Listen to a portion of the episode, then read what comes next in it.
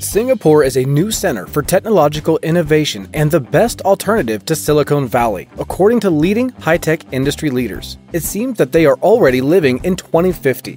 What is the secret of such technological success? And what technologies of the future have already been implemented in Singapore? Let's find out in this video.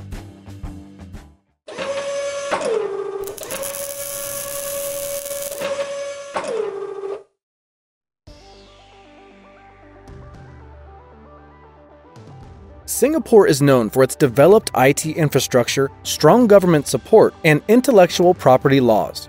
The city state has become a magnet for foreign technological companies, from Dyson to other high tech giants such as Facebook, Google, LinkedIn, and Microsoft. Singapore has already become the most futuristic place on the planet in seven technological areas. The first is autonomous cars. The concept of a standalone car has been around for decades. Singapore will turn this dream into a reality with the introduction of the world's first driverless taxi system in 2015 with A Star cars. It is interesting that the first passengers of the robot car were the top officials of the state who wanted to show the population the safety of this new transportation. The National University of Singapore has been testing self propelled golf buggies on its campus since 2010. In October of 2014, it conducted the first ever public testing of self propelled vehicles and has since upgraded its electric passenger vehicle, which has only been approved for testing on public roads in Singapore. nuTonomy was the first private company and the third applicant to receive approval for public road testing in the North in April 2016.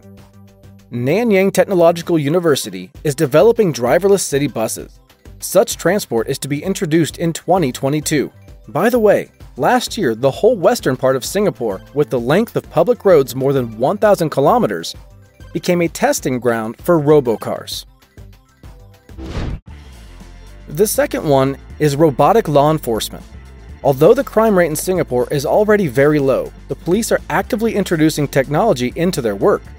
Thus, a couple of years ago, the use of special drones for air searches began. Quadcopters can reach heights of 60 meters, engineers equipped them with powerful sirens and a searchlight that is 10 times more powerful than your car's headlights. In addition, the ground space during public events is also patrolled by bots. They are fully autonomous and use pre planned routes for navigation. Since the bots are equipped with cameras, they allow for remote surveillance. The third is smart homes. This is a key element in Singapore's vision for the city of the future. In Singapore, 80% of the population lives in affordable apartments that the government supports. And for the government, it is a huge test site for the Smart Enabled Home Initiative. Whole neighborhoods are initially equipped with smart sensors. They monitor electricity, water, and other consumption in real time.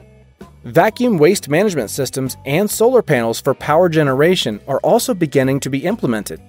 But even if housing is not equipped with all of this, any Singaporean can make his home smart on his own as the management system, by the way, can reduce utility bills. The fourth is smart streets. Singapore seeks to make its streets smarter by installing light poles that can illuminate avenues as well as the technological future of the city. These new lamps are equipped with sensors and analytical system. The sensors can monitor environment changes such as temperature, rainfall, and humidity. In addition, they respond to loud sounds such as a scream or a car crash, in the future, it is planned to equip lamps with facial recognition sensors to ensure the street's safety in Singapore. Fifth, robots. There are 488 robots per 10,000 employees in Singapore, compared to Russia at 5 per 10,000.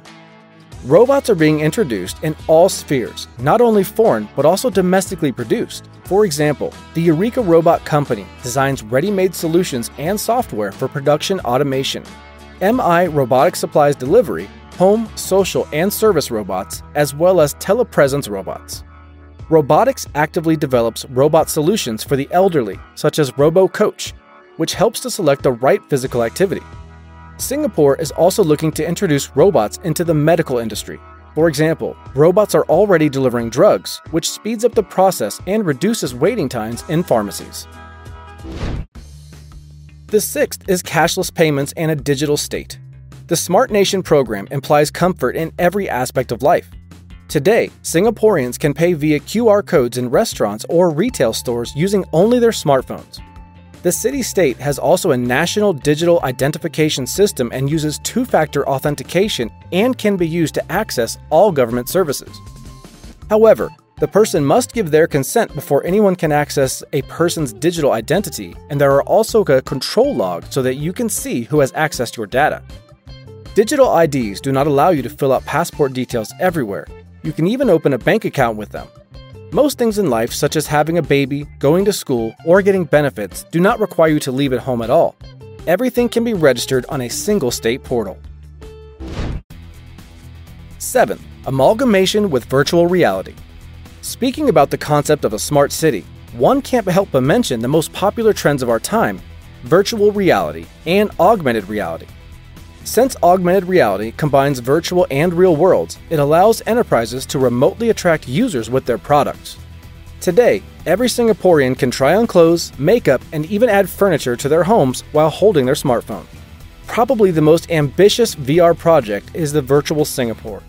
It aims to create a digital, three dimensional model of the city. This project will be a testing ground for government, business, and researchers in Singapore who want to create a sustainable, smart city. VR also offers great opportunities for entertainment. Today, Singapore is the cradle of the world's leading virtual reality companies. Which of these technologies would you like to see implemented in your country in the coming future? Write in the comments down below. Please don't forget to subscribe to our channel and share this video on all your social networks.